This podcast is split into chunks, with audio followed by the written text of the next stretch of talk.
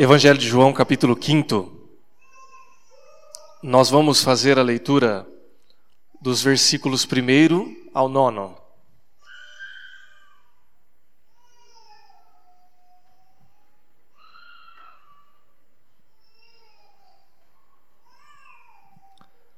João, capítulo 5, versículos 1 ao 9.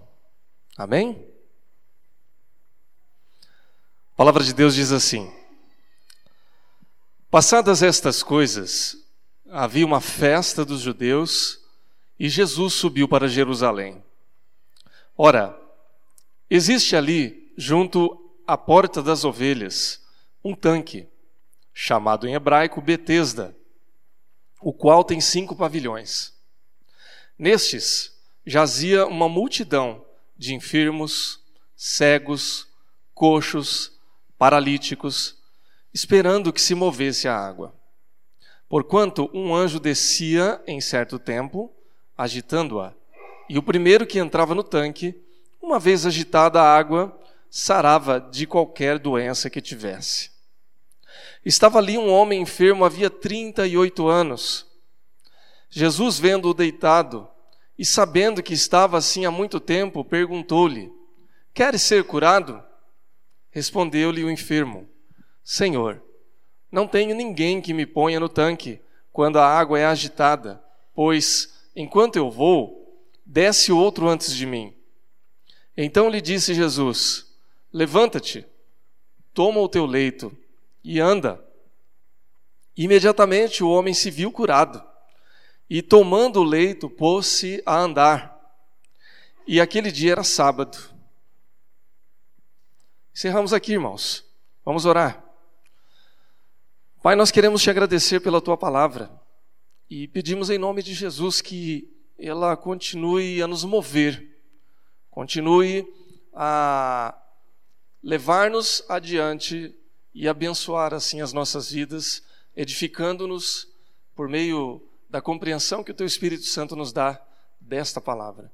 Que ela seja a revelação do teu filho Jesus Cristo para as nossas vidas e que assim, ó Pai, sejamos por ela edificados em nome de Jesus. Amém. Irmãos, nós começamos na semana passada uma reflexão, uh, ou uma série de reflexões da palavra de Deus, tendo como tema comunidade simples, igreja simples, de tal forma que eh, nós possamos identificar, por meio de reflexões bíblicas, como caminhar como uma comunidade simples e, no entanto, profundamente bíblica. Como nós podemos encontrar nas coisas simples da palavra de Deus a direção e o conteúdo espiritual que nos leva a caminhar de acordo com a vontade do Senhor. Na semana passada, nós refletimos sobre a clareza necessária para caminharmos com Deus. E nesse domingo, nós queremos refletir na palavra de Deus sobre o movimento, ou seja, como nós devemos nos movimentar biblicamente para sermos uma comunidade simples. E nós lemos um texto da palavra de Deus que nos traz um pouco dessa reflexão de movimentar-nos, de recuperarmos o movimento, de caminharmos adiante. E para que a gente possa é, ter esse movimento, fundamentalmente é preciso que a gente saia do congestionamento. Congestionamento é uma palavra da moda aqui em São Paulo, né?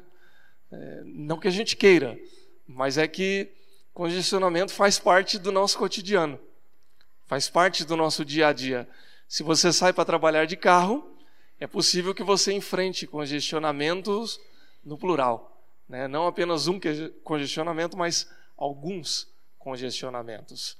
Se você sai para trabalhar no transporte público, então você talvez não enfrente apenas o congestionamento do trânsito, mas também o espaço físico congestionado dentro do metrô, dentro do trem, dentro do ônibus.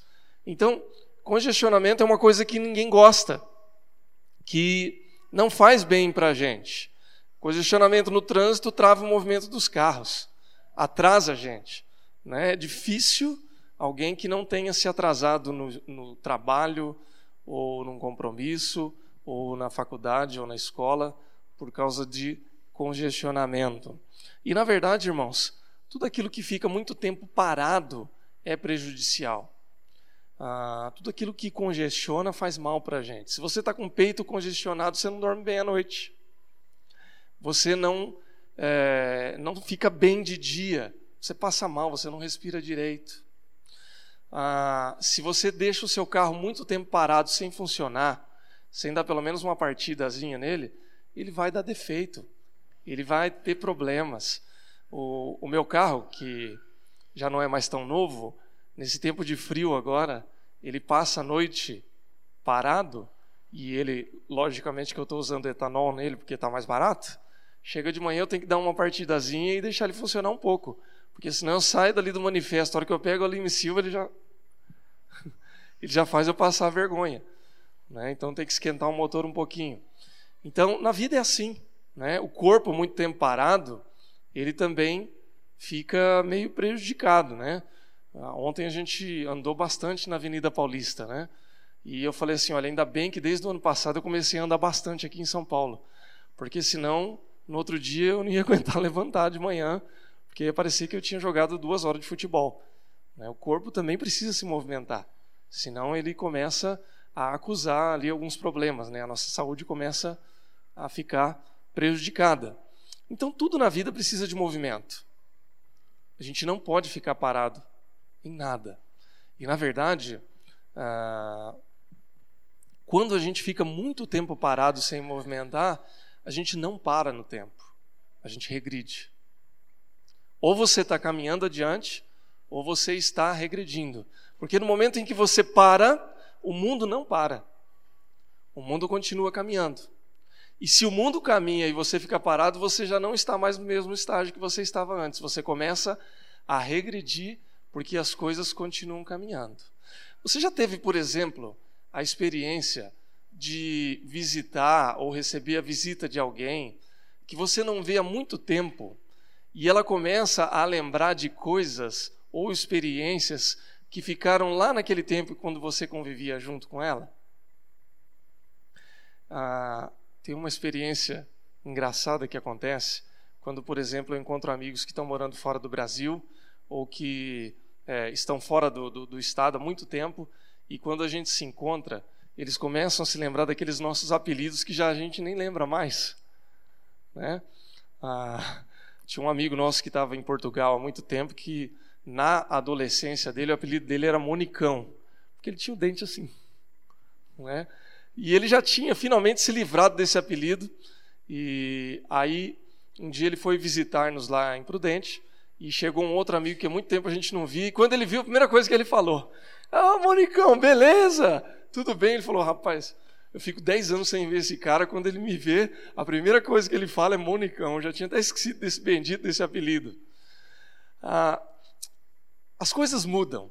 Né? A gente vai se movimentando e a vida dinamicamente vai se movimentando também. Uma coisa que eu tenho visto como experiência quando eu visito algumas igrejas que eu já pastoreei e que já passaram-se algum tempo, e a gente começa a conversar com algumas pessoas ali daquele contexto, é você ver que algumas daquelas pessoas, não todas, graças a Deus, mas algumas delas continuam vivendo os mesmos problemas que elas viviam quando a gente pastoreava a igreja. A pessoa está na mesma situação, está falando das mesmas coisas, está vivendo e, se, e reclamando dos mesmos problemas que ela tinha 5, 6, 7, 8 anos atrás. E aí você olha assim e pensa, gente, mas não passou isso ainda? Né? Não resolveu esse problema ainda? Né? Já passou um pastor, já passou outro, a igreja já mudou, já tem gente nova e ela está naquela ainda. Então, é, a pessoa não se movimentou. E a gente precisa viver esse movimento, como indivíduos e como igreja também. Se você pensar, por exemplo, aqui na igreja do Ipiranga, 10 anos atrás, é a mesma igreja que era? Será que a nossa igreja hoje é a mesma igreja de 5 ou 10 anos atrás? Não é. Porque as coisas mudam. Né? A dinâmica da vida vai mudando, as pessoas passam por outras experiências, os contextos são os mais variados possíveis, Mas a nossa história ela vai seguindo adiante. Então, o movimento, ele de uma certa forma é bom, se ele for intencional, se ele for consciente, se ele for movido pela graça de Deus. De uma certa maneira a gente vai se movimentar, ou porque a gente intencionalmente faz isso, ou porque alguém vai nos empurrar, alguma situação vai nos empurrar para algum tipo de movimento. É melhor então que esse movimento venha de Deus. É melhor que esse movimento seja consciente, que ele seja, que ele seja condicionado e que ele venha ah, movido pela ah, não pelos eh, pelas circunstâncias, mas por aquilo que Deus quer e que Ele pode fazer em nós.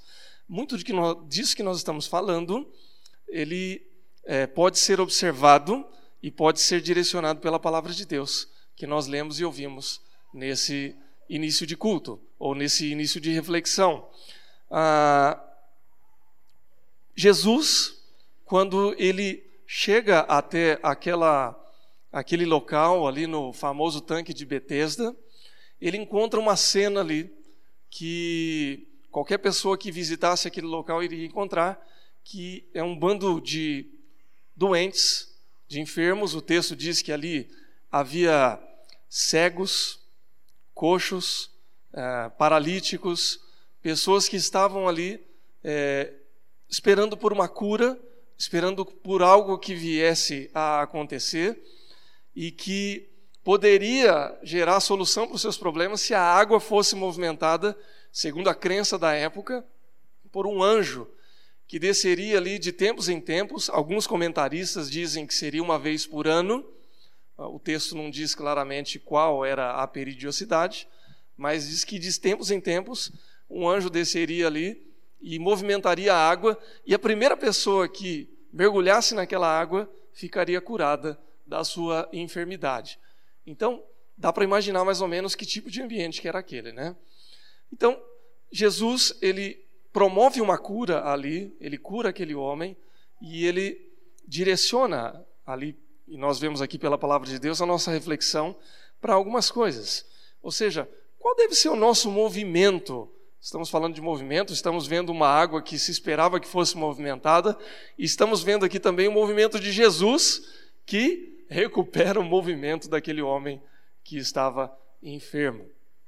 Irmãos, Algumas coisas a gente precisa pensar e refletir segundo a palavra de Deus para pensar no nosso movimento. Primeiro é que a gente não pode ficar passivo às coisas que acontecem ao nosso redor.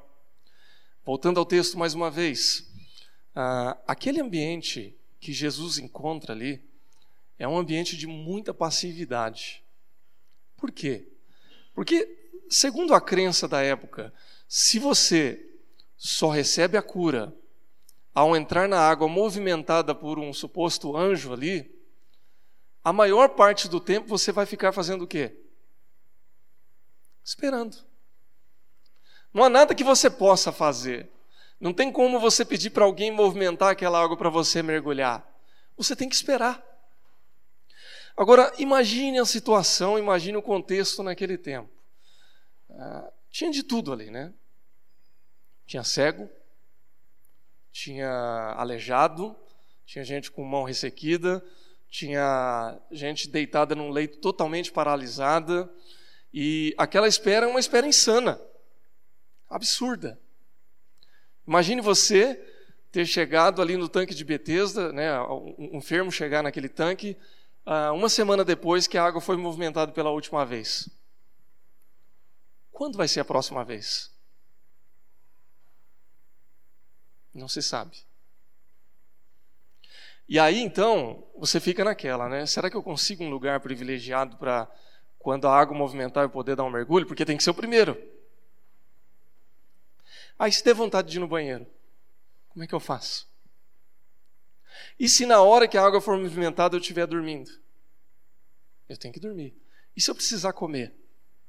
E se eu ver mas tiver alguém na minha frente justo na hora em que a água se movimentar. Dá para imaginar a situação, irmãos? É uma situação, de ansiedade, de angústia, é um ambiente deprimente, é um ambiente carregado, pesado. E a única coisa que a pessoa pode fazer é esperar. Irmãos, em um ambiente assim, ah, não há como as coisas mudarem. Eu fico imaginando Jesus chegando naquele local. Vocês imaginem o ambiente. Imagine o cheiro que devia ser aquele lugar. As pessoas não saíam de lá. Não dava para sair, se dar o luxo de sair para tomar banho, para limpar o local, para deixar tudo arrumadinho, para trocar de roupa. Era um ambiente insalubre. Aí você olha no rosto das pessoas e você não vê esperança nenhuma. Você não vê perspectiva de melhora. Você não vê a possibilidade de que aquilo vá ser revertido. E se ali tem 10, 20, 50, 100 pessoas, seja lá qual for o número, você sabe que é, se por acaso a água vier a ser agitada, só um vai poder entrar primeiro na água. E você não sabe qual vai ser. É um ambiente de total desesperança. Ah,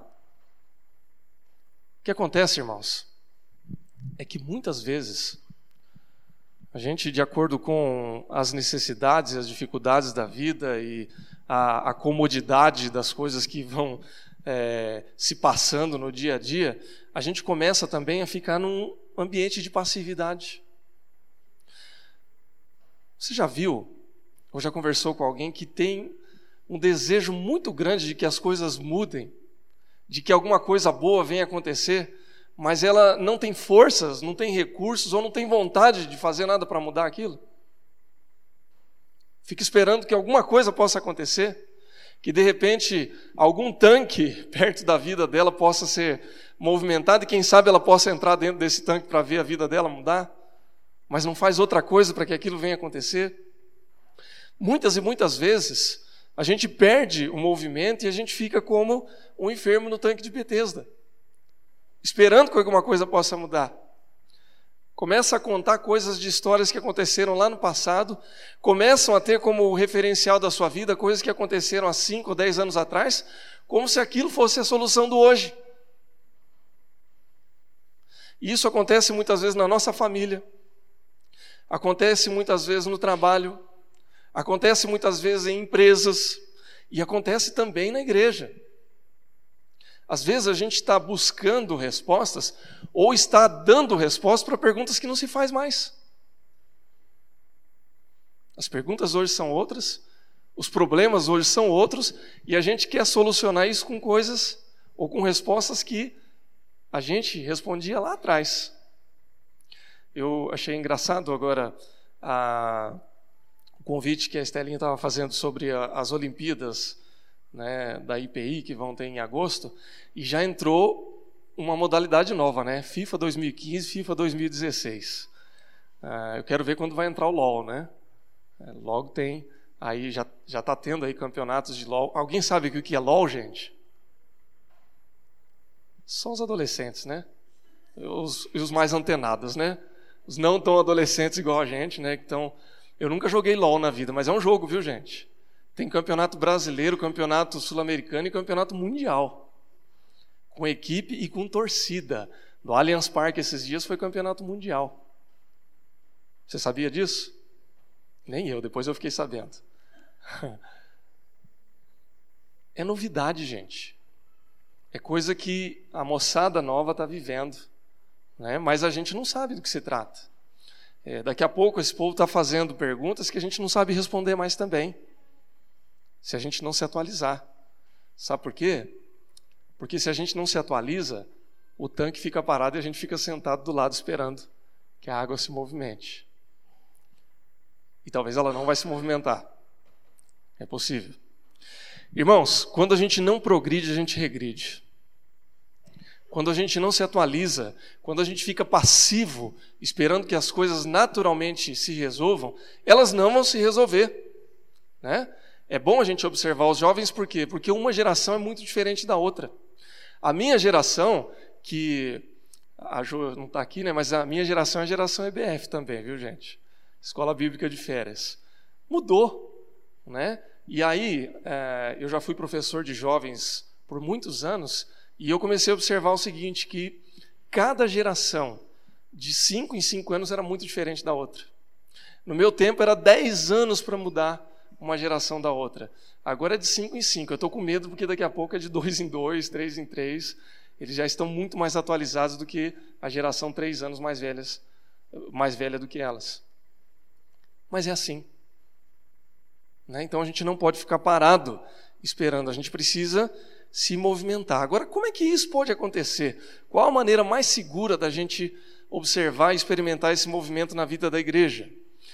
A maneira mais segura, irmãos, é fazer com que a nossa passividade seja quebrada pelo próprio Jesus.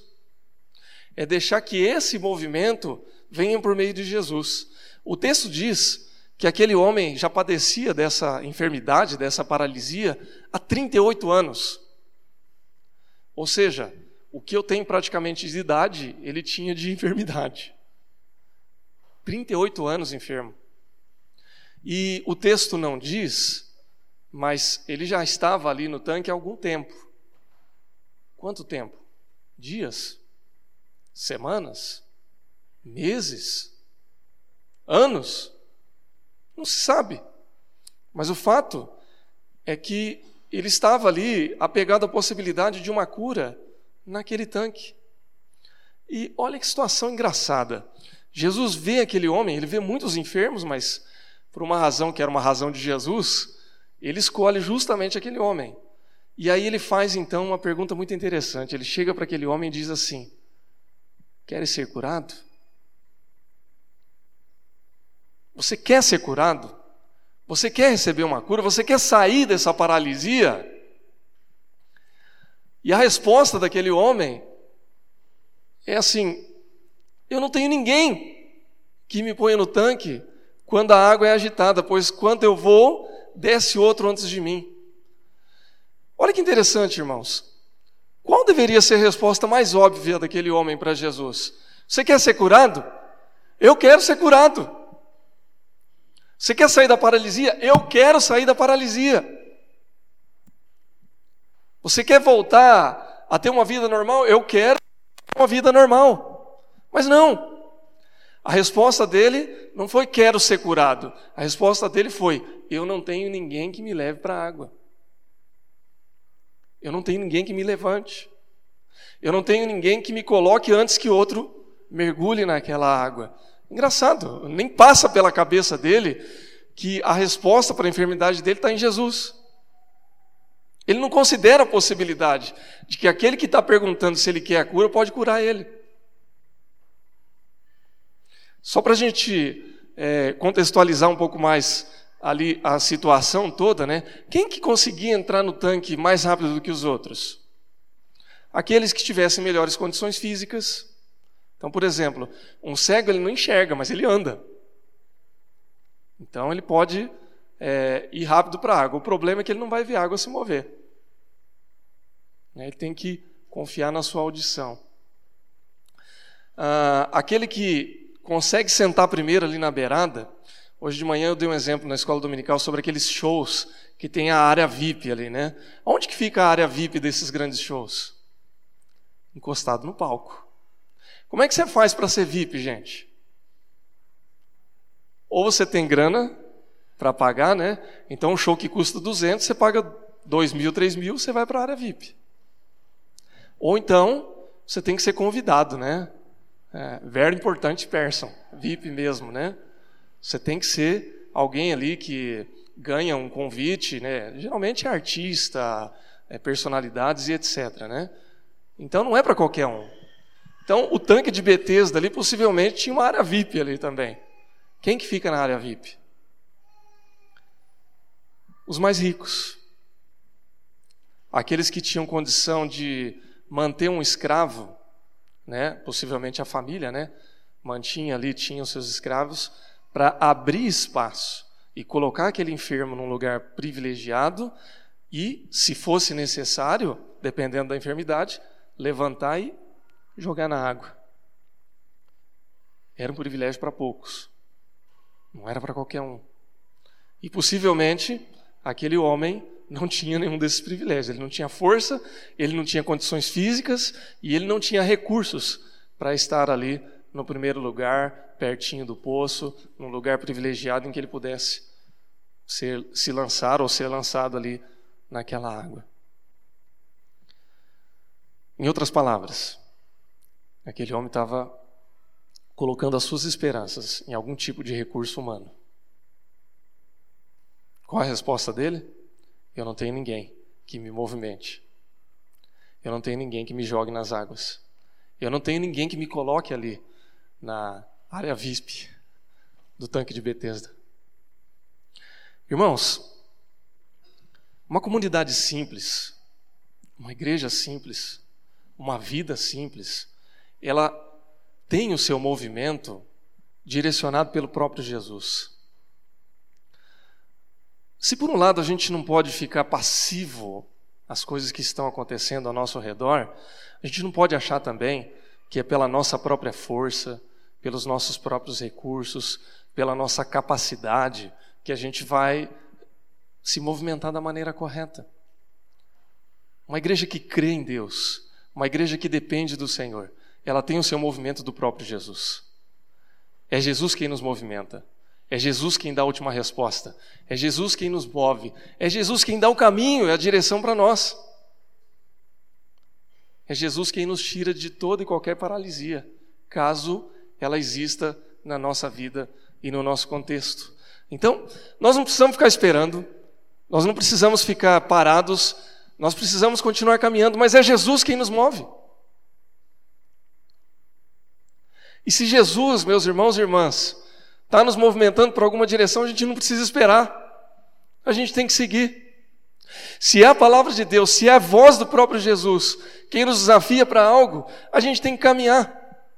O que acontece muitas e muitas vezes é que Jesus, ele se revela a nós, ele mexe conosco, ele bate nos nossos corações, e aí a nossa resposta é: Ah, mas eu não tenho ninguém que faça isso por mim.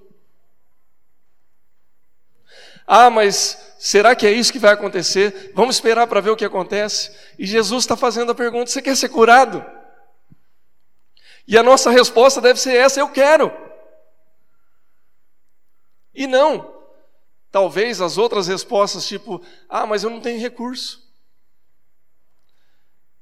Você quer ser movimentado? Ah, mas né, já tem gente na minha frente. Ah, você quer que tal coisa aconteça? Ah, mas não dá, porque é, eu sou fraco, eu não tenho capacidade. Meu irmão, minha irmã, se Deus quer movimentar a sua vida para alguma direção, vai na fé. Não fique esperando.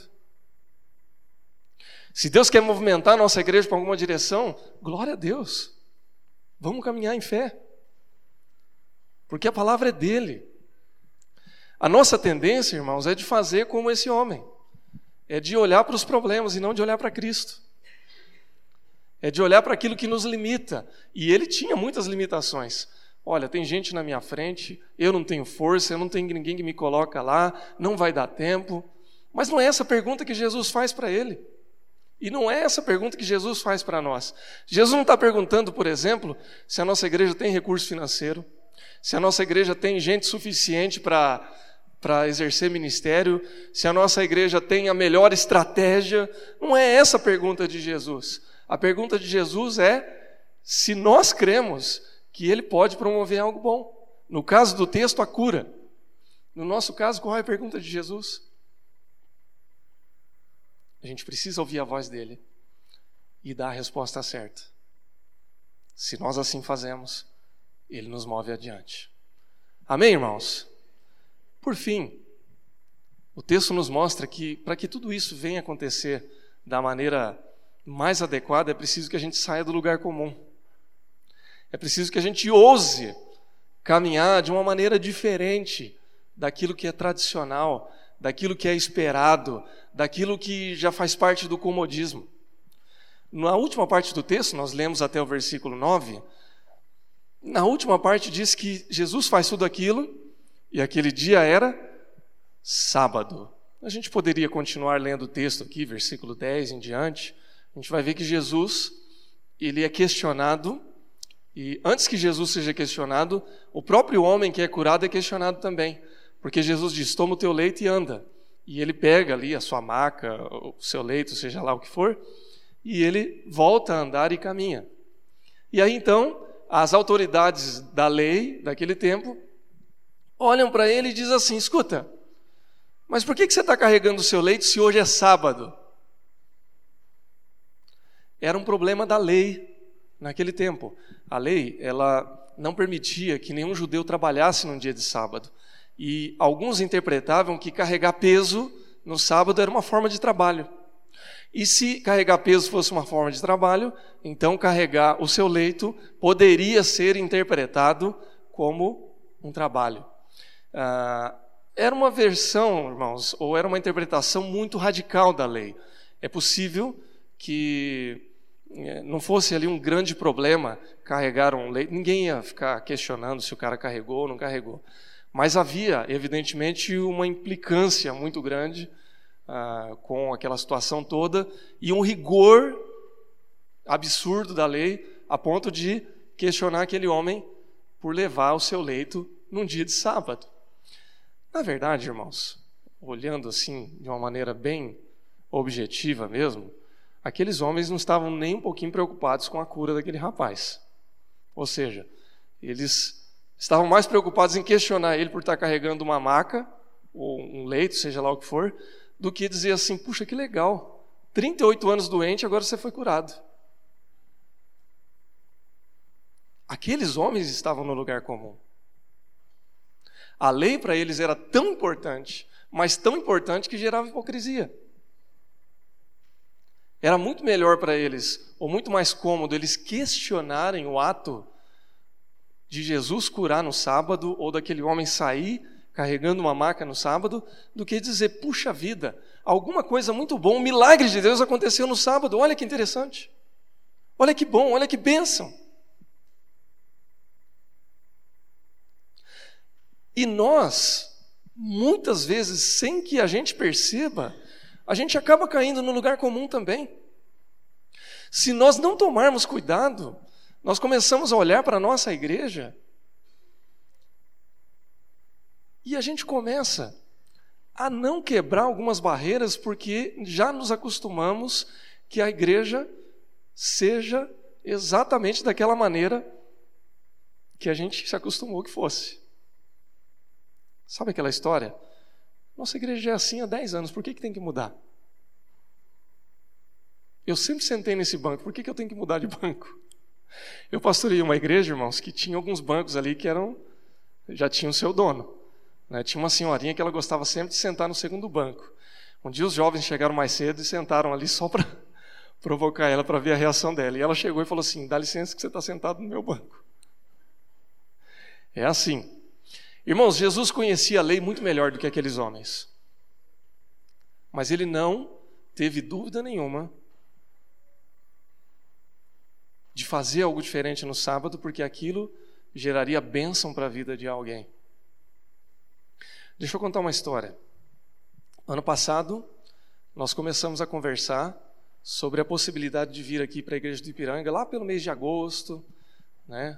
É, começamos conversando com o pastor Rafael, depois conversando com o conselho, e depois, obviamente, eu soube que o conselho foi buscar informação a meu respeito, né? É, graças a Deus, viu, irmãos. É, fez muito bem o conselho, porque tem que saber com quem está lidando, né? Depois chega um doido aí, né? Eu sei que tem muita gente que talvez esteja arrependida hoje, mas agora já foi, viu, irmãos? Está tarde. Mas, enfim, né? Foram buscar as informações a respeito de quem era o pastor Leonardo. E eu fiz a mesma coisa, irmãos. Eu fui também buscar informações para saber que igreja que era a igreja do Ipiranga, né? Porque senão depois a gente chega num lugar que de repente a gente não tem identificação nenhuma, a gente vai criar problema, né? E vai sofrer. E eu vi uma frase muito muito bacana que me deixou muito entusiasmado quando eu conversei com um pastor que foi pastor aqui em São Paulo e que já conhecia a igreja do Ipiranga há muito tempo. Ele falava assim: Ah, é a IPI lá da Agostinho Gomes, né, a igreja do Ipiranga. E ele disse assim para mim: Olha, Leonardo, você pode ir tranquilo, porque a igreja do Ipiranga sempre foi uma igreja de vanguarda. Aí eu falei, uma igreja de vanguarda? Ele falou, é. Ela sempre foi uma igreja à frente do seu tempo. Ela sempre teve coragem de arriscar fazer coisas que, no tempo em que ela fez, era uma novidade e pagou o preço por isso, né? mas que depois outras igrejas acabaram também seguindo esse exemplo. E eu fiquei muito feliz por isso, porque ah, quando a gente se, se torna uma igreja de vanguarda, significa que a gente tem coragem de sair do lugar comum. Ou seja, nós não devemos deixar de ser bíblicos, porque essa é a nossa identidade.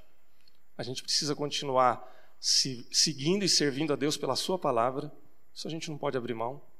A gente tem que continuar sendo uma igreja de oração, uma igreja que prega o Cristo vivo e não pode abrir mão dessas coisas. Mas por que, que a gente não pode continuar sendo, e eu creio que a gente ainda continua sendo uma igreja de vanguarda? De arriscar fazer as coisas um pouco diferentes. Irmãos, quer ver uma coisa que para mim, tá, isso é pessoal, tá, irmãos? Mas quer ver uma vanguarda que eu estou gostando demais? Culto de manhã. Olha que bênção.